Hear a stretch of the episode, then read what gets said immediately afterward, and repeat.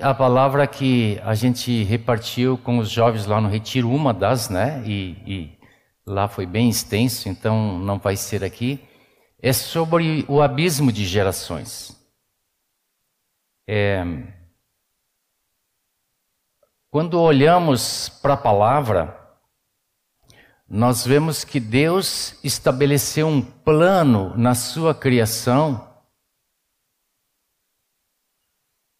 E esse plano já está definido até a sua volta, a, a sua volta gloriosa, nos levando para junto dele para toda a eternidade. Um dos salmos que, que relata um pouco isso, e, e eu queria com isso introduzir o assunto, que é o Salmo 33, ali no versículo 6 em diante, ele diz: Os céus por sua palavra se fizeram, pelo sopro de sua boca o exército deles. Ele ajunta em montão as águas do mar e em reservatório encerra os abismos.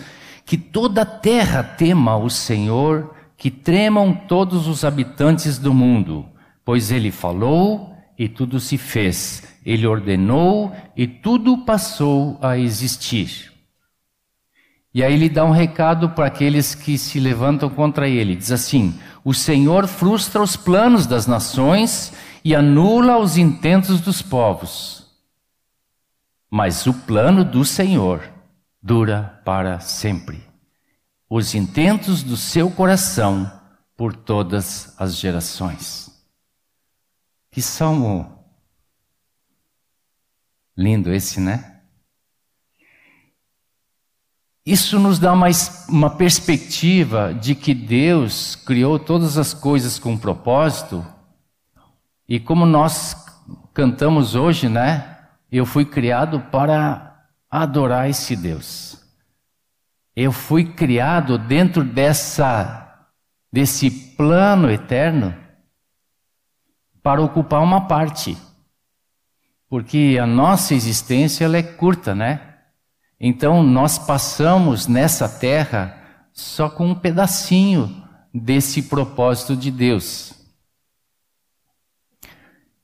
Por isso que temos que ser fiéis na nossa geração.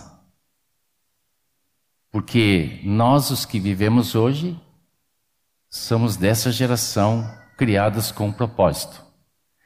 Talvez nem tudo que Deus nos faz participantes nessa geração nós vejamos ser concluído. Porque continua com a geração seguinte, assim como foi com a geração anterior. Eu compartilhei lá com os jovens, foi muito, muito precioso, a, a história dos moravianos um avivamento que houve no século XVIII, mas que teve toda uma história de muitos séculos antes. Começou lá no século XIV para chegar ao propósito de Deus. Agora, imaginem se aqueles homens que Deus foi levantando, né? Wycliffe, Hus, o João Hus, o Lutero, Calvino, e vá por aí afora, né? Wesley, se não fossem fiéis na sua geração. Talvez a gente pense, ah, mas eu sou um pingo de água no meio de um oceano, né? Que importa eu? Deus nos criou com um propósito. E eu queria então, nessa palavra, estimular a todos para que sejam fiéis ao que Deus quer na nossa geração e passar à geração seguinte aquilo que Deus começou lá desde o princípio. Amém? Então vamos comigo. É, quero ler com vocês um pouquinho da história de Abraão. E Abraão está descrito a sua história em Gênesis, né? Mas Deus chama Abraão. Capítulo 12. E o Senhor disse a Abraão: Saia da sua terra, da sua parentela e da casa do seu pai, e vá para a terra que eu lhe mostrarei. Farei de você uma grande nação, e o abençoarei e engrandecerei o seu nome. Seja uma bênção. Abençoarei aqueles que o abençoarem, e amaldiçoarei aqueles, aquele que o amaldiçoar, e em você serão benditas todas as famílias da terra. Olha só que promessa que certamente Abraão não viu ele ser bênção para todas as famílias da terra, ele não viu. Porque essa palavra, ela se cumpriu em Jesus.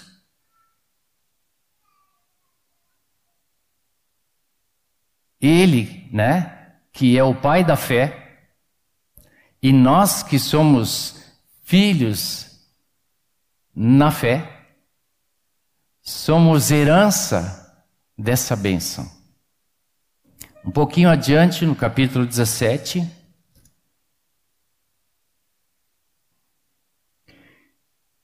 E Deus vai testando essa fé de Abraão, né? Porque a gente conhece muito bem o fato de que Deus chamou Abraão para sair de uma terra para ir para outra, deixar tudo para trás. Para mim, eu ia dizer para Deus: não, eu não saio daqui antes que tu não me diga onde é que eu vou chegar, né? Nós não somos assim? Ou nós vamos pela fé? Se o Senhor disse que vai mostrar, lá vou eu. Somos assim? Nós somos um pouco mais exigentes, né? Nos jogar assim, por um caminho que não sabemos onde vai dar. Mas Abraão tinha uma palavra de Deus e obedeceu. E esse foi o princípio da prova de Deus na fé de Abraão. Capítulo 17 diz assim: Quando Abraão atingiu a idade de 99 anos, o Senhor apareceu a ele e disse: Eu sou Deus Todo-Poderoso, ande na minha presença e seja perfeito. Farei uma aliança entre mim e você e darei a você uma descendência muito numerosa. E ele também não viu isso. Né? Abraão se prostrou com o rosto em terra e Deus lhe falou: Quanto a mim, esta é a minha aliança com você. Você será pai de muitas nações. O seu nome não será mais Abrão, e sim Abraão, ou seja, é, Abraão agora significava pai de uma multidão. Porque eu o constituí pai de muitas nações.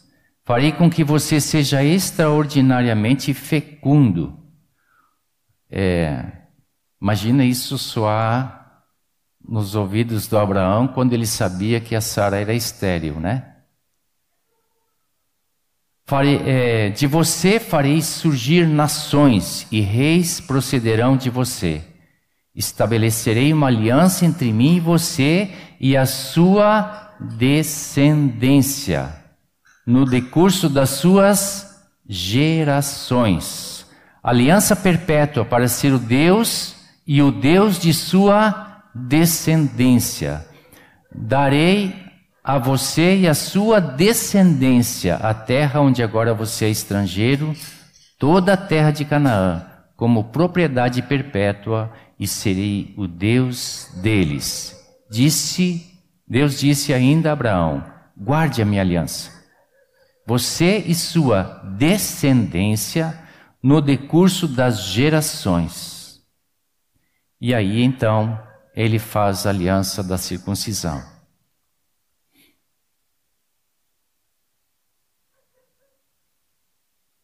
Que tarefa difícil.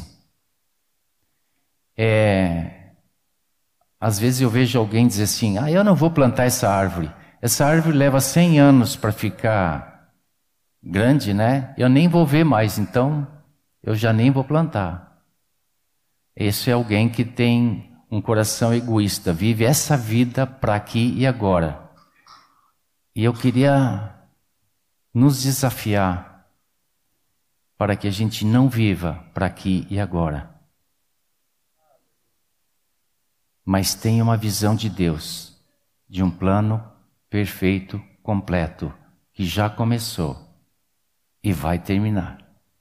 E nós estamos incluídos nela. Vamos um pouquinho mais adiante, no capítulo 18. O Senhor apareceu a Abraão nos carvalhais de Manre, quando ele estava sentado à entrada da tenda, no maior calor do dia. Abraão levantou os olhos, olhou e eis que três homens estavam em pé diante dele. Ao vê-los, Abraão correu da porta da tenda ao encontro, ao encontro deles, prostrou-se em terra e disse: Senhor meu, se eu puder obter favor diante de seus olhos, peço que não passe adiante sem ficar um pouco com este seu servo. Vou pedir que se traga um pouco de água para que lavem os pés e descansem debaixo desta árvore. Darei um pouco de comida para que refaça as forças, visto que chegaram até este servo de vocês. Depois poderão seguir adiante. E responderam: Faça como você disse. Abraão correu para a tenda de Sara e lhe disse: Esse correr, né? Imagina um velhinho de 99 anos, né? E disse: Amasse depressa três medidas me da melhor farinha e faça pão. Abraão, por sua vez, correu ao gado, pegou um novilho tenro e bom e o entregou ao empregado que se apressou em prepará-lo. Pegou também coalhada, leite novilho, eh, e o novilho que tinha mandado preparar e pôs tudo diante deles e permaneceu em pé. Esse permanecer em pé é, significa ele estava pronto para servi-los. Pronto, né? Como um garçom que fica em pé lá na nossa mesa, às vezes, né? É pronto para servir. O que, que tu precisa? Já está em pé esperando ordens.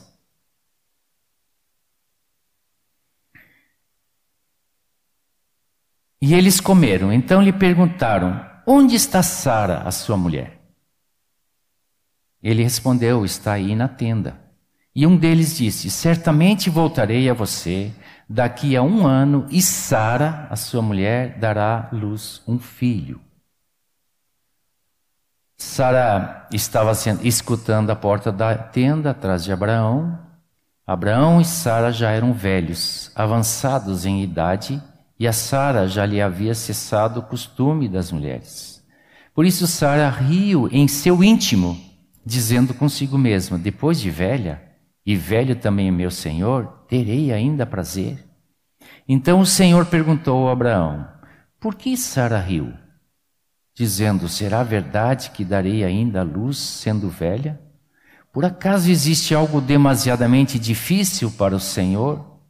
Daqui a um ano, neste mesmo tempo, voltarei a você e Sara terá um filho.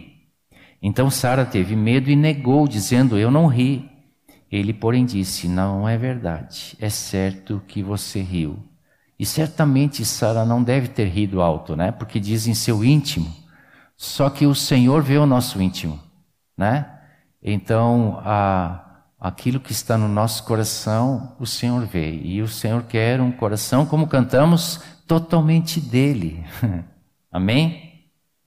Quando aqueles homens levantaram dali, olharam para Sodoma e e Abraão ia com eles para os encaminhar. E o Senhor disse: Será que eu devo esconder de Abraão o que estou para fazer, visto que Abraão certamente virá a ser uma grande e poderosa nação, e nele serão benditas todas as nações da terra?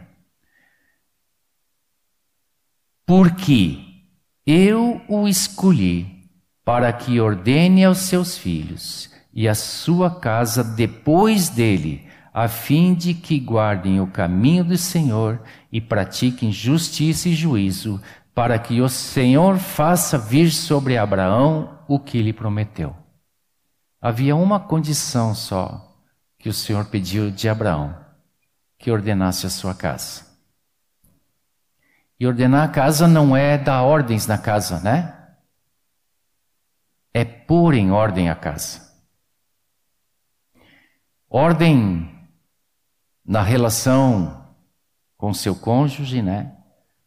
Ordem na relação com seus filhos, mas principalmente ordem no seu próprio coração para com Deus, para que o modelo dessa casa tivesse uma referência. Queridos, esse é o primeiro ponto que eu quero deixar bem claro em, em nossa, nossa casa. Nosso coração, principalmente como homens sacerdotes da casa, tem que estar em ordem com Deus. Tem que ser aquele testemunho dentro de casa, que quando falamos, os nossos filhos, a nossa esposa e todos que estão na nossa casa saibam que nós somos verdadeiros, autênticos e sérios com aquilo que vem do Senhor. Então, o Senhor pediu de Abraão que ordenasse a sua casa. Porque é assim que Deus cumpriria tudo aquilo, que ele fosse bênção para todas as famílias da terra e, e ele seria uma grande nação. Claro que nós não somos o Abraão, nós não ouvimos tudo isso, nós não somos aquela referência do povo de Israel, né? Que que dizia: temos por pai Abraão. Não é isso que diziam? E eram chamados filhos de Israel, né? Porque os filhos de Israel eram filhos de Jacó, que era já neto de Abraão, né? Deus se deixou chamar o Deus de Abraão, o Deus de Isaac, o Deus de Jacó. Muitas vezes lemos isso. Principalmente naquele momento em que Deus iria tirar o povo de Israel do Egito e veio para Moisés naquela sarça. E, e Abraão queria saber o que era, e Deus se apresentou: Eu sou o Deus dos teus pais, o Deus de Abraão o Deus de Isaac, o Deus de Jacó. E poderia continuar, né? Queridos, Deus atravessa a história da humanidade. Nós temos que ter essa visão. Nós não temos que pensar assim que a humanidade tem uma história e Deus tem outra. Ou pensar que Deus está fora dessa história. Gosto de lembrar muito aquela estátua que Nabucodonosor viu, né? Todos os reinos que viriam, que Deus já sabia o que ia acontecer, até aquela pedra que se soltaria sozinha, que era a expressão de Jesus entrando nos reinos desta terra, né? Deus é que faz a história. Ele que remove reis, estabelece reis. Então a nossa esperança não está em homens, mas está em Deus. E a família, já que começamos pela família, a família foi criação de Deus. Criou o homem e criou a mulher, né? E disse: multiplicai-os. Quem fez isso foi Deus. Isso não é invenção, como dizem por aí, né? Judaica é, ou cristã. Isso desde o começo. Lá na África também se casam marido e mulher. E lá é interessante, né? Não é lá no interior das, das aldeias, não tem nem cartório de registro, mas tem uma aliança. Ora, se a família é criação de Deus, existe um inimigo de Deus para destruir tudo que vem de Deus.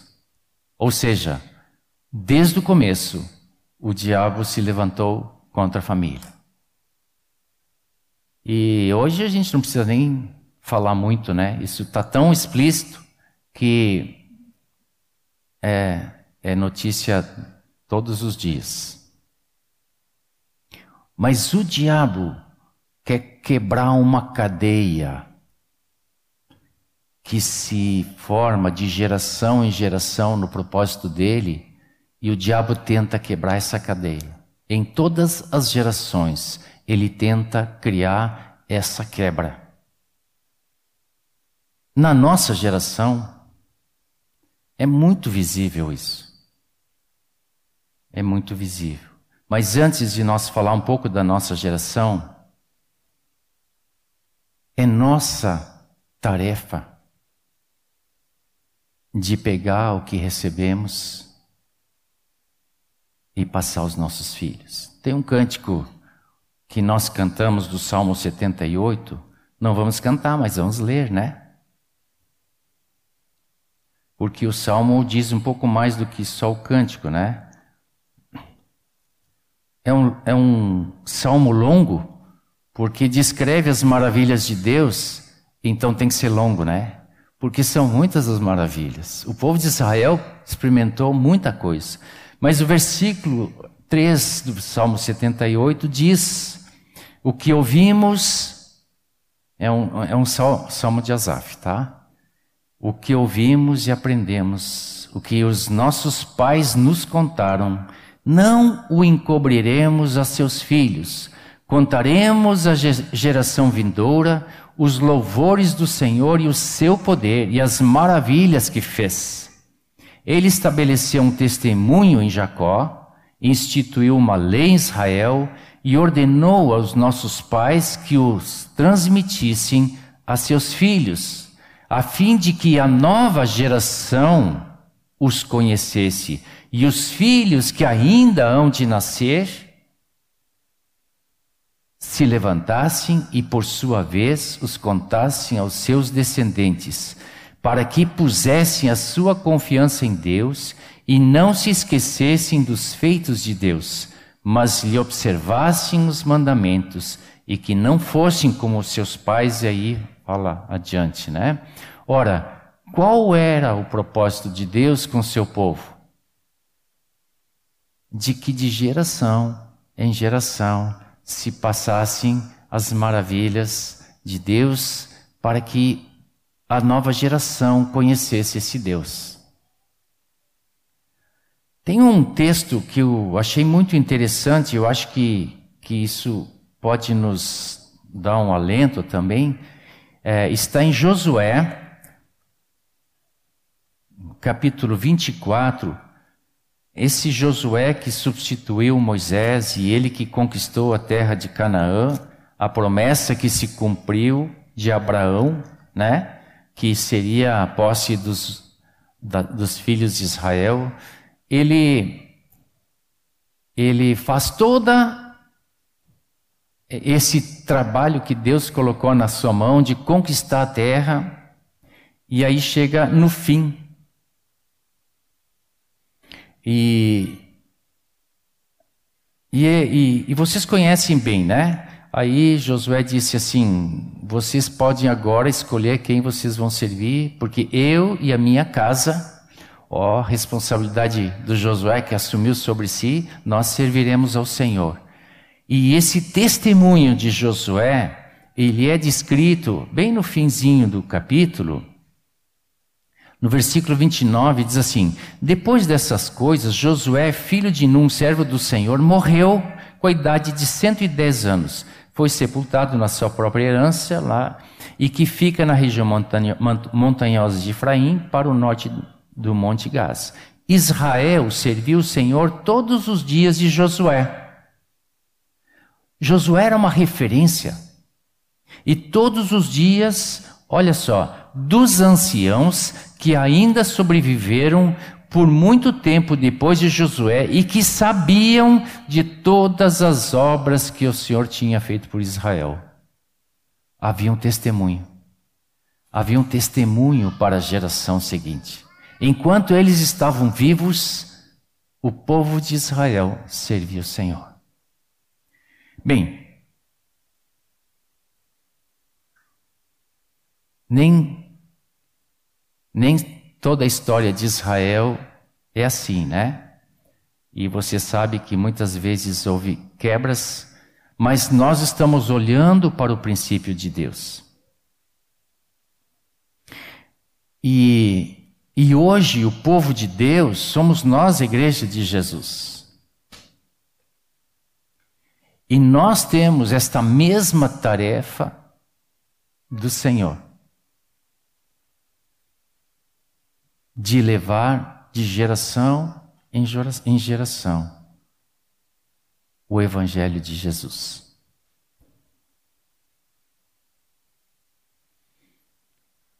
E sempre tudo começa na formação da família. Bom, o diabo também sabe disso, né? Ele não está ouvindo isso aqui pela primeira vez hoje, né? Mas ele tenta destruir a igreja e tenta destruir nossas casas, nossas famílias. Diz o texto bem conhecido, né, de 1 Pedro 5, 8, que começa assim: estejam alertas e vigiem. Ora, se essa é a palavra que recebemos, que deve, devemos estar alertas e vigiar, então vamos atentar à palavra. Versículo 8, né? Olhar no lugar errado não se achou certo, né?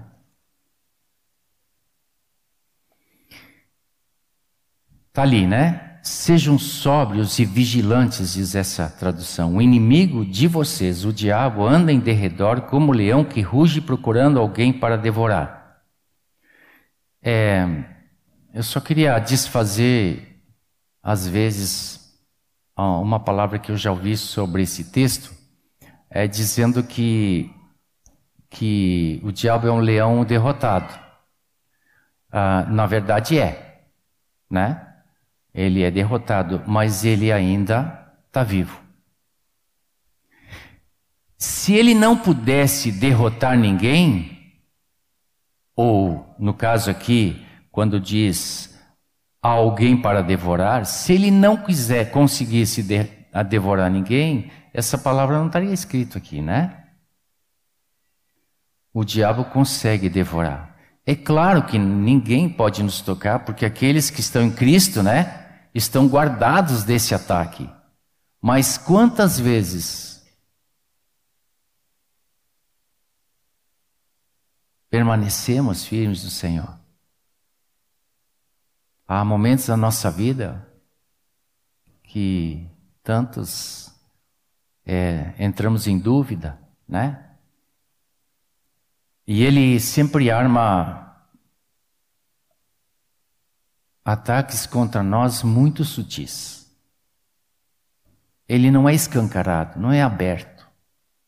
Não é assim que ele consegue entrar na casa.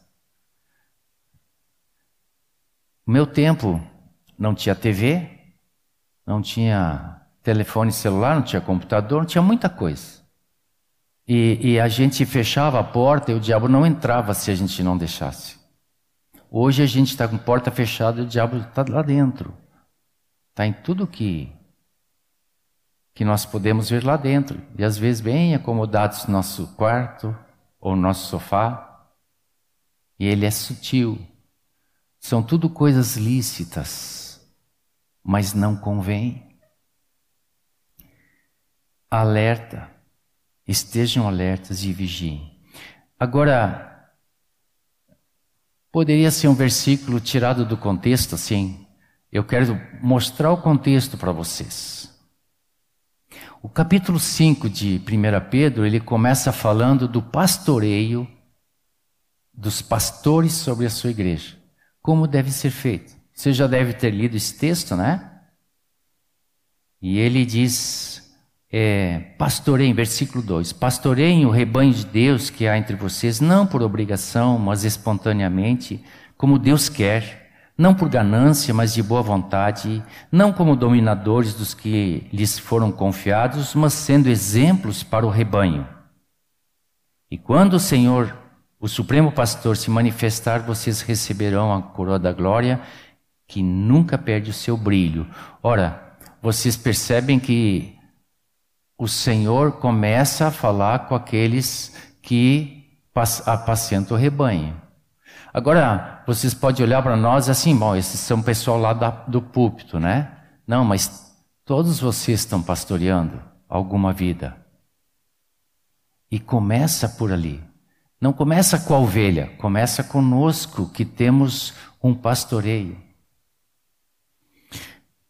A segunda observação do contexto dessa palavra aqui, que se refere à igreja, é que ele faz uma indicação às duas gerações. Ele diz assim: peço igualmente aos jovens que estejam sujeitos aos que são mais velhos, que quero que se revistam de humildade no trato de uns com os outros, porque Deus resiste aos soberbos, mas dá graça aos humildes. Às vezes nós, como geração mais velha, achamos que estamos por cima, né? Ah, os jovens não sabem nada. E os desprezamos. E os jovens, quando descobrem que nós não somos perfeitos, dizem assim: Ah, os jovens, né, os velhos são obsoletos, já são ultrapassados, são velhos. O diabo tenta fazer essa quebra, inclusive na igreja. Então, queridos, a palavra que a gente trouxe aos jovens é que eles precisavam ser uma igreja, uma só, porque o Senhor só tem uma igreja de velhos, adultos, jovens, adolescentes, crianças, uma só igreja. E tem um cântico de João João Alexandre, né, dos anos 90, e, e a, os, essas dificuldades dos anos 90 já nem existem mais na geração atual, porque a geração atual já está em outra, né? É, a geração atual tem uma definição é, sociológica, que não é, não é espiritual, né? Ela é apenas uma observação da sociedade sobre ela. E eu, eu escrevi o que eu li, tá?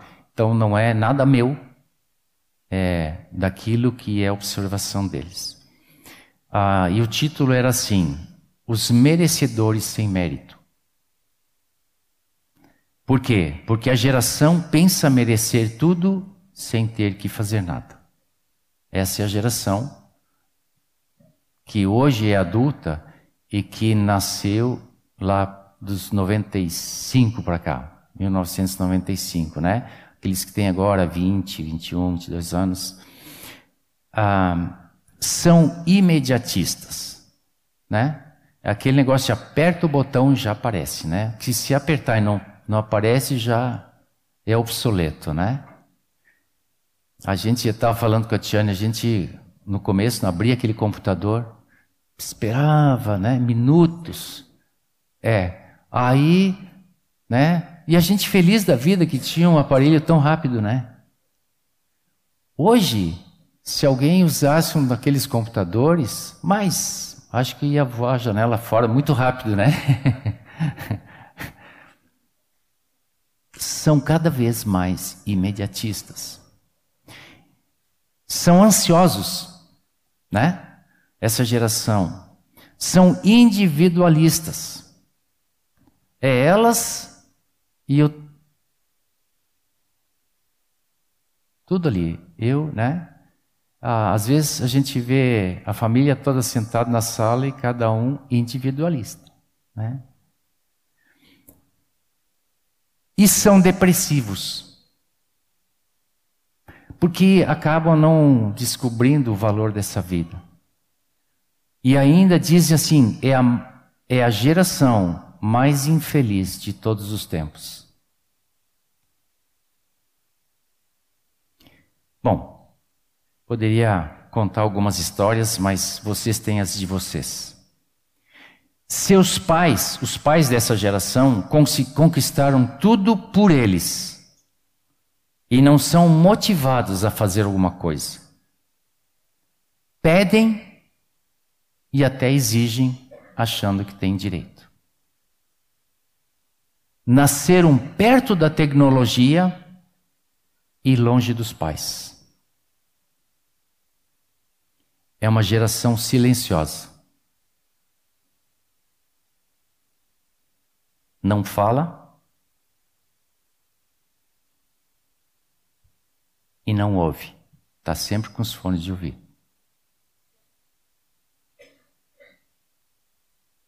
Brinquei com os jovens lá, né? Eu. Eu que gosto de pássaros.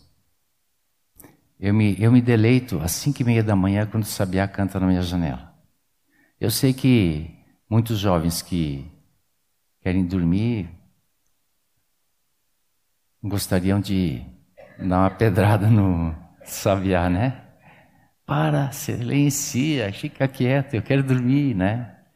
Mas eu fico lá percebendo assim, olha só o que Deus botou na garganta desse passarinho, né?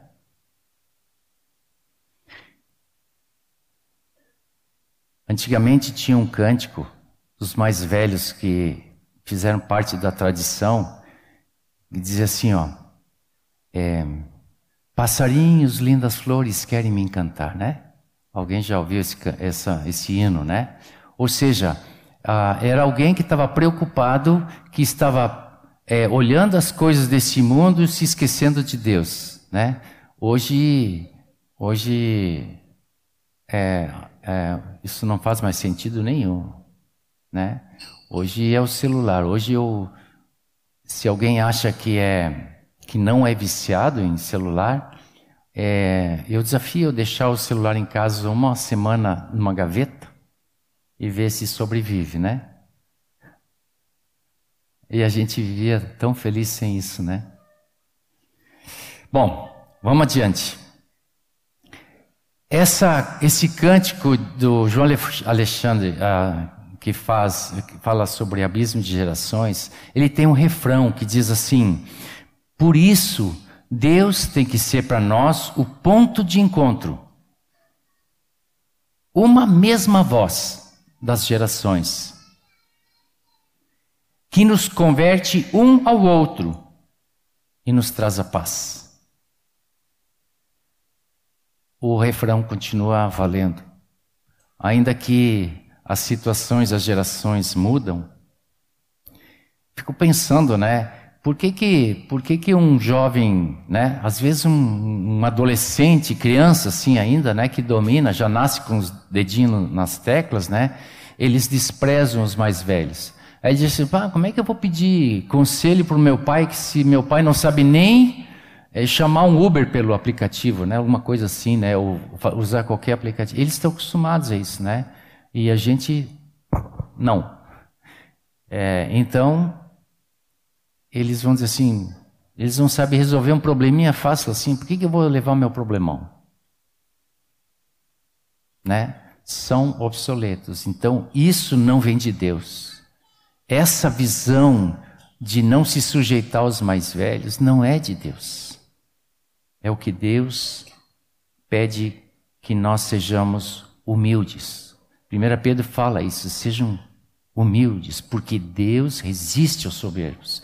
Então, achar que nós sabemos mais que a geração, a outra geração, não é um bom caminho, não é um caminho de Deus. A comunhão das gerações é um coração convertido ao outro.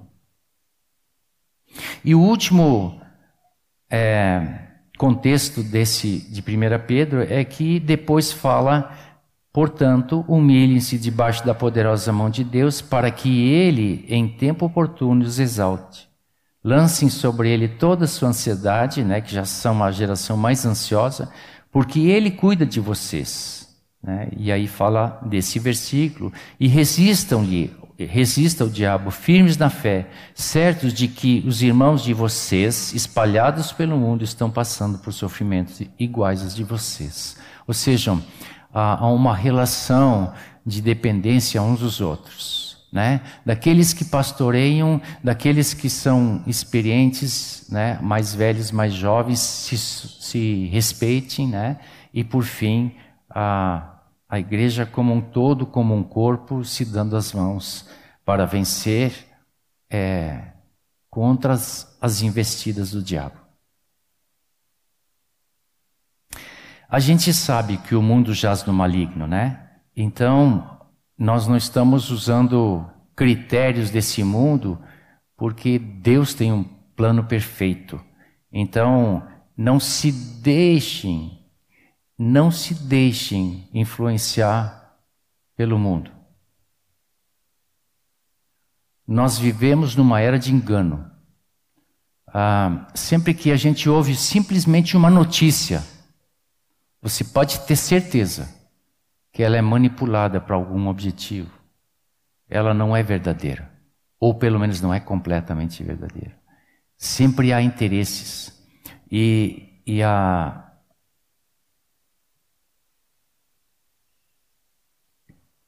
e o mundo ele é conselho de ímpios, né? E nós não devemos andar segundo o conselho dos ímpios. Então, vocês têm um corpo. A igreja tem todos os dons para suprir essa vida de comunhão com Deus. Não busque conselhos de ímpios. Eu não estou falando de não ir ao médico, né? Vocês entendem isso. Mas é, o mundo jaz no maligno. Não deixem os critérios de família do mundo entrar na nossa casa.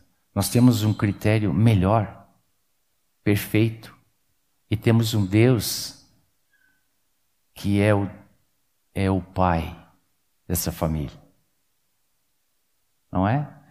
Ah, eu acho muito lindo assim pensar que Deus criou uma família com o propósito de se manifestar no fim como um pai. A família de Deus tem um pai. E todos nós que temos filhos, nós entendemos essa paternidade. E o Senhor Jesus se fez filho conosco, exatamente para nos colocar nessa posição de filhos. Que que tremendo. Que plano perfeito. Que coisa preciosa. Quero falar um pouquinho sobre filhos ainda. É, é sempre um assunto difícil, né? Pode falar do marido, da mulher, mas falar dos filhos, a gente cria uma oposição gratuita, assim, né? Mas eu quero dizer que muitas vezes eu pergunto: como está seu filho? E eu escuto respostas assim: Bah, ele está muito bem na faculdade, mas ele está jogando no time, ah, ele está dominando o inglês. Ele foi chamado no concurso. E, e sabe qual é a conclusão antes que a pessoa termine? Esse filho está mal. Ele está muito bem para esse mundo.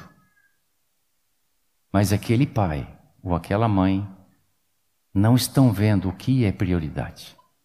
O que é mais importante? Um filho estar bem é estar em plena comunhão com Deus.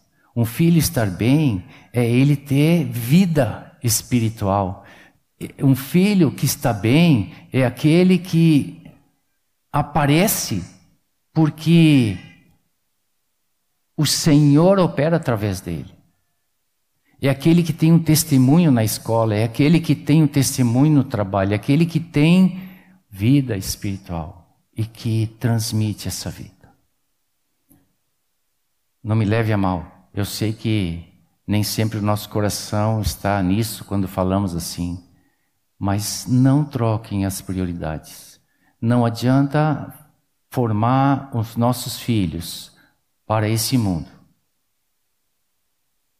Aquelas frases de caminhão, né? Assim, nenhum sucesso nesse mundo vale a perda da família, né?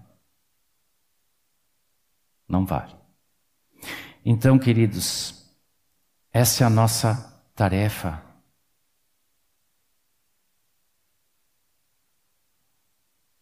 Jesus, aliás, o, é, em Romanos 12, comecinho diz, né? Não vos conformeis com este mundo.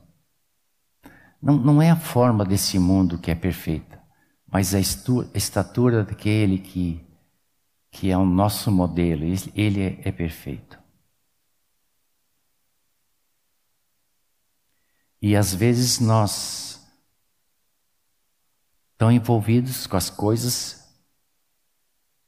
no nosso dia a dia, porque o diabo sabe que se ele nos entupir de atividade, ele nos distrai.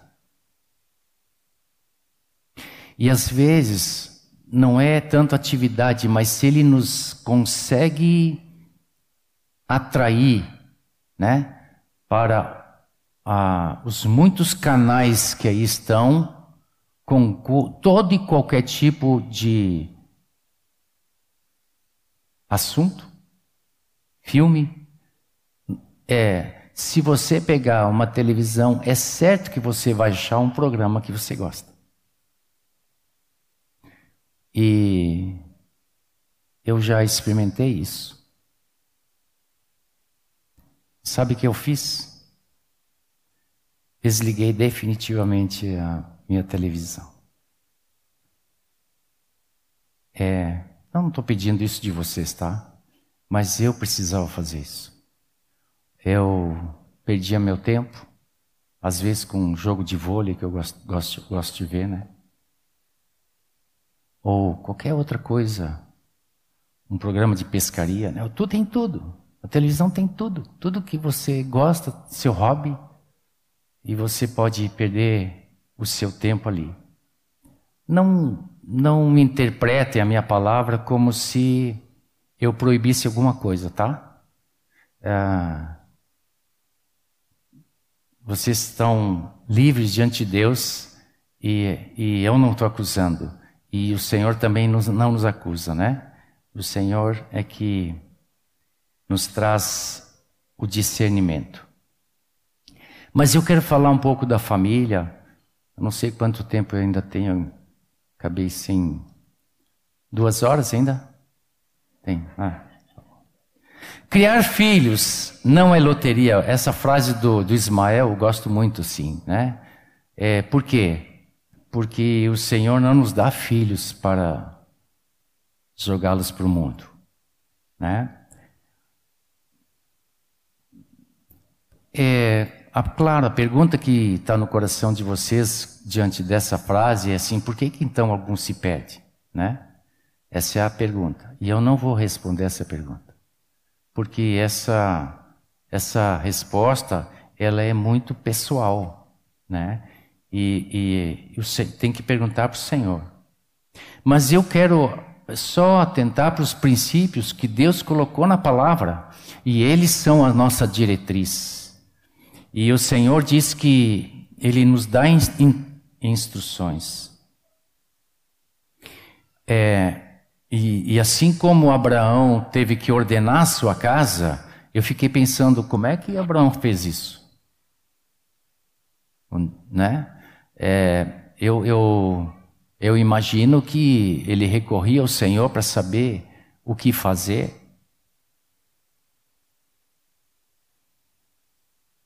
Mas os filhos são herança do Senhor.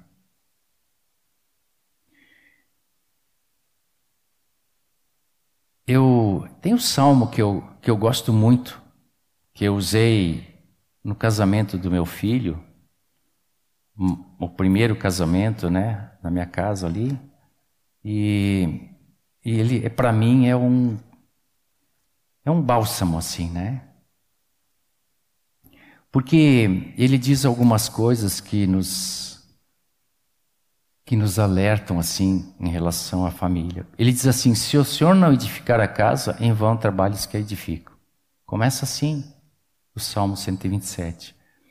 Ah, ora, não é, é botar pedra sobre pedra, né? Isso aí qualquer pedreiro faria, bem feito.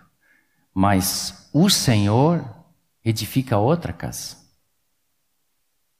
Então, se nós estamos edificando a nossa casa, com o Senhor, nós não vamos trabalhar em vão. E aqui ele ainda faz um alerta no segundo versículo: será inútil, inútil levantar de madrugada, dormir tarde, comer o pão que conseguimos tanto esforço, porque aos seus amados ele o dá enquanto dorme. Ou seja, a nossa ansiedade nesse mundo de não depender de Deus, que achar que o nosso braço vai tem condições de fazer tudo, ele, ele é um engano. Porque o Senhor edifica. Nós temos que ordenar a nossa casa, mas quem edifica é o Senhor.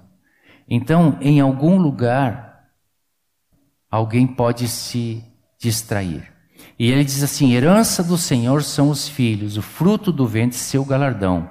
E aí, como flechas na mão do guerreiro, quem é o guerreiro? É, são os pais. Né? É, assim são os filhos da sua mocidade.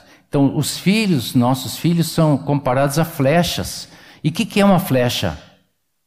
É uma flecha que, uma vez lançada, vai atingir o alvo e sai da nossa mão porque o Senhor é que edifica a sua casa. E ele começa outra casa. Porque o Senhor é Deus de geração em geração. Até brinquei com o Andrés, né, porque ele estava casando lá em Salvador. E eu, eu brinquei com ele, eu acho que eu estiquei demais o arco, né? Ele foi muito longe. Engano meu, antes fosse em Salvador, né? Tá lá no Canadá agora.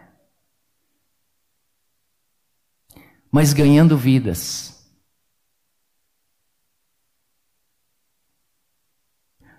E é feliz o homem que enche, se enche, enche a sua aljava destas flechas.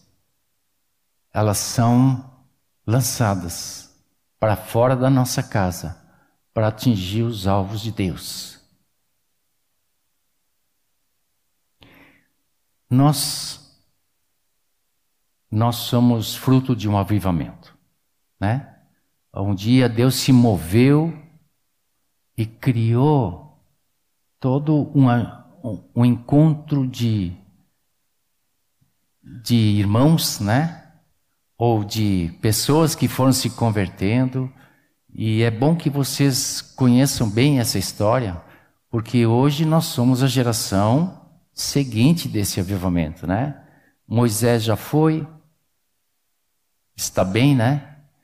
O, o Erasmo está findando seus dias também, né? Estou com 93 anos, amanhã vai fazer 93 anos, de aniversário amanhã.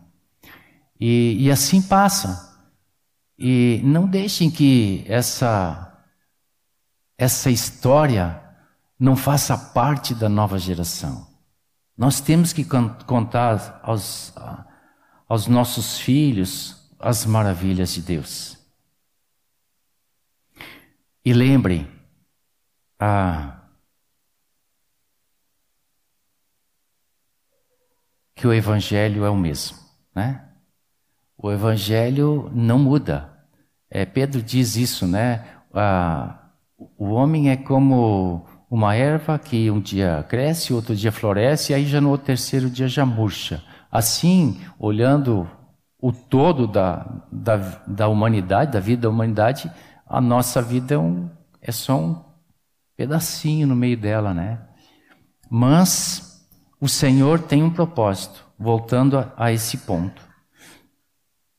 E nós precisamos, é, nós falamos isso, né? Nós temos que ser aperfeiçoados à imagem de Cristo.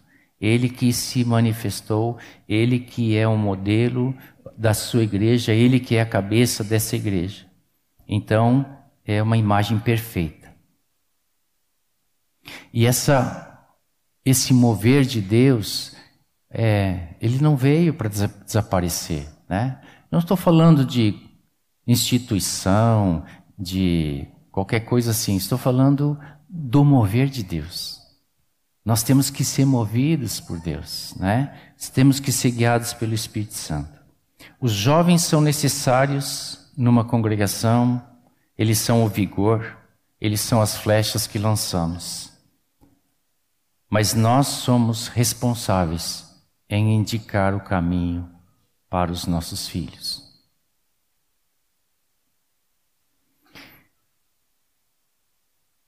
O Jamê trouxe uma palavra que me, que me falou fundo ao coração. Ele disse assim: a paternidade, né? Falando sobre paternidade. Os discípulos que nós abraçamos, são discípulos de Jesus, né? Mas a gente abraça, eles têm que ter uma paternidade do nosso coração convertido a eles. Eles têm que ser como filhos. Isso na prática, sabe o que, que é? É que um filho, quando desobedece, ele não deixa de ser filho. Um filho, quando se revolta, ele não deixa de ser filho. Mas o pai corrige, o pai abraça, o pai é firme, o pai orienta, né? Disciplina. Então, se nós temos paternidade sobre filhos espirituais, eles têm que estar no nosso coração. Aí nós vamos é, fazer o que Deus quer. É, é, assim, muitas vezes eu vejo assim, ah, não, esse discípulo está dando muito problema, então vou passar adiante. Não tem paternidade aí, né? Não tem.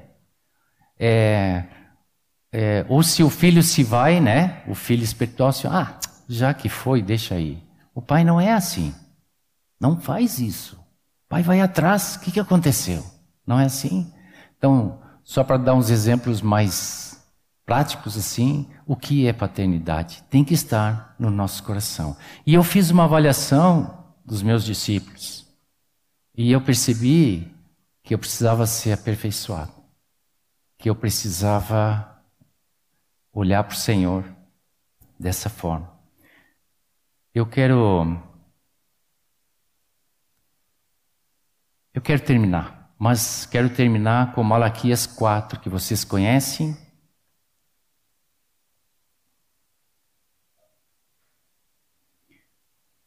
É o último livro do Velho Testamento, capítulo 4. E ele E ele começa assim: Pois eis que vem o dia queimando como fornalha, e esse dia é o dia do Senhor que ainda virá. Não é a primeira vinda, já é profetizando a segunda vinda, né? Mas, assim, ele diz que é como um fornalho que vai queimando a palha, né? O 2 diz assim: Mas para vocês que temem o meu nome nascerá o sol da justiça. Ora, nós não estamos esperando a fornalha, nós estamos esperando o sol da justiça, né? E o sol, ele é, aqui ele coloca assim, trazendo salvação nas suas asas. Em algumas traduções diz assim, trazendo cura nos seus raios. Porque o sol, ele é, é como é que a gente diz na medicina, séptico, assim, né? Ele ele mata germes, ele, né? A gente põe muitas coisas no sol para esterilizar assim, né? Então, há um, há um, quando o sol que, que vai curar todas as nossas é, dificuldades, é o sol que vem, Jesus virá. E vocês sairão e saltarão como bezerros soltos da estrebaria. O pessoal do interior entende muito bem o que, que é isso. Mas ah, se tranca um bezerro, tá? É, porque a gente ah, não quer que ele beba todo o leite da vaca, né? Porque ah, o leite da vaca do, do, do do fazendeiro lá é para vender ou é para consumir ele, né? Não é para o bezerro, né? Então é, aí vai se engordando esse bezerro é, para o abate depois, né? E, e, e quando vem o sol da justiça é como se o bezerro fosse solto de toda essa essa prisão. Tem uma, tem uma tradução que diz das cadeias, né? E aí, um bezerro solto, quando sai na estrebaria, ele dá pinote para tudo que é lado, é a coisa mais linda de ver. Ele descobre a liberdade. É, essa é uma figura que um dia vocês precisam ver. É muito lindo. Ele é muito lindo. Parece que ele descobriu algo e ele se ele se exulta assim, né, dessa liberdade. Então é assim. Vocês sairão assim. É, daí no versículo 4 diz assim: Lembre-se da lei de Moisés, meu servo. Ora, eu fiquei pensando que interessante, né? O cara está falando da segunda vinda e está falando de uma coisa tão antiga do povo de Israel na lei de a, a, em Horeb, né? Mas em Horeb, lá em Deuteronômio 4, diz assim: Reúna este povo e os faz, faz ouvir, e eu farei ouvir as minhas palavras, a fim de que aprendam a temer-me durante todos os dias que viverem na terra e também as ensinem aos seus filhos. Por quê? Agora ele vai terminar. Por quê? Porque eis que eu lhes enviarei o profeta Elias antes que venha o grande e terrível dia do Senhor. Ele converterá o coração dos pais aos seus filhos e o coração dos filhos aos seus pais, para que eu não venha e castigue a terra com maldição. Maldição ali é a palavra anátema que vocês conhecem, né? Mas o Senhor precisa conectar com as gerações para que se cumpra o seu propósito. E e Elias quando veio, né? É, era João Batista. Jesus mesmo disse, né? Era João Batista que estava abrindo o caminho para o Senhor. Na segunda vinda, vai ter alguém abrindo o caminho para o Senhor, no mesmo espírito e poder de Elias.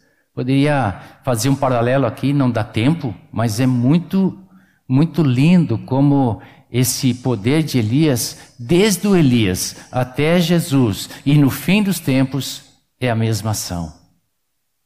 Acho que um dia a gente pode falar sobre isso. Mas quando ele fala isso, na primeira vinda de Jesus, é o anjo que vai falar com Zacarias, que era o pai de João Batista, ele usa esse texto para Zacarias. E ele diz assim: ele, o João Batista, ou seja, o, o Elias, né? Ele converterá muitos dos filhos de Israel ao Senhor seu Deus irá adiante do Senhor no espírito poder de Elias. Não é isso que, Jesus, que o João Batista fez com Jesus? Para converter o coração dos pais aos filhos. Onde começa a adoção? Quando nós temos um filho natural, ele não sabe que nós somos pais. Ele vai aprender isso depois. Mas nós sabemos que somos pais. Né? Porque nós, às, às vezes, eles são até assim. É, desconhecidos, quando nasce assim, parece que, que a gente precisa primeiro é, receber ele, né? E os psicólogos mesmo dizem assim: a primeira adoção é aquela dos nossos filhos, porque ele, ele veio à luz e é um estranho para nós. E aí começa aquela conversa, né? A gente vai se identificando pela voz, pelo, pelo rostinho, e gente, ele vai ele vai descobrindo quem é o pai e quem é a mãe.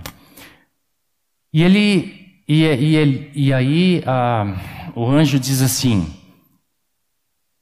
para converter o coração dos pais dos filhos, converter os desobedientes à prudência, alguma, alguns dizem sensatez, dos justos, e para habilitar para o Senhor um povo preparado, um povo bem equipado. Quem é esse povo? Qual é o povo que, que João Batista fez com que Jesus conquistasse? Somos nós, a igreja. Então, quando chegar no fim, dos tempos, essas, essa igreja, ela precisa ter um testemunho firme de Jesus. Ordena a tua casa.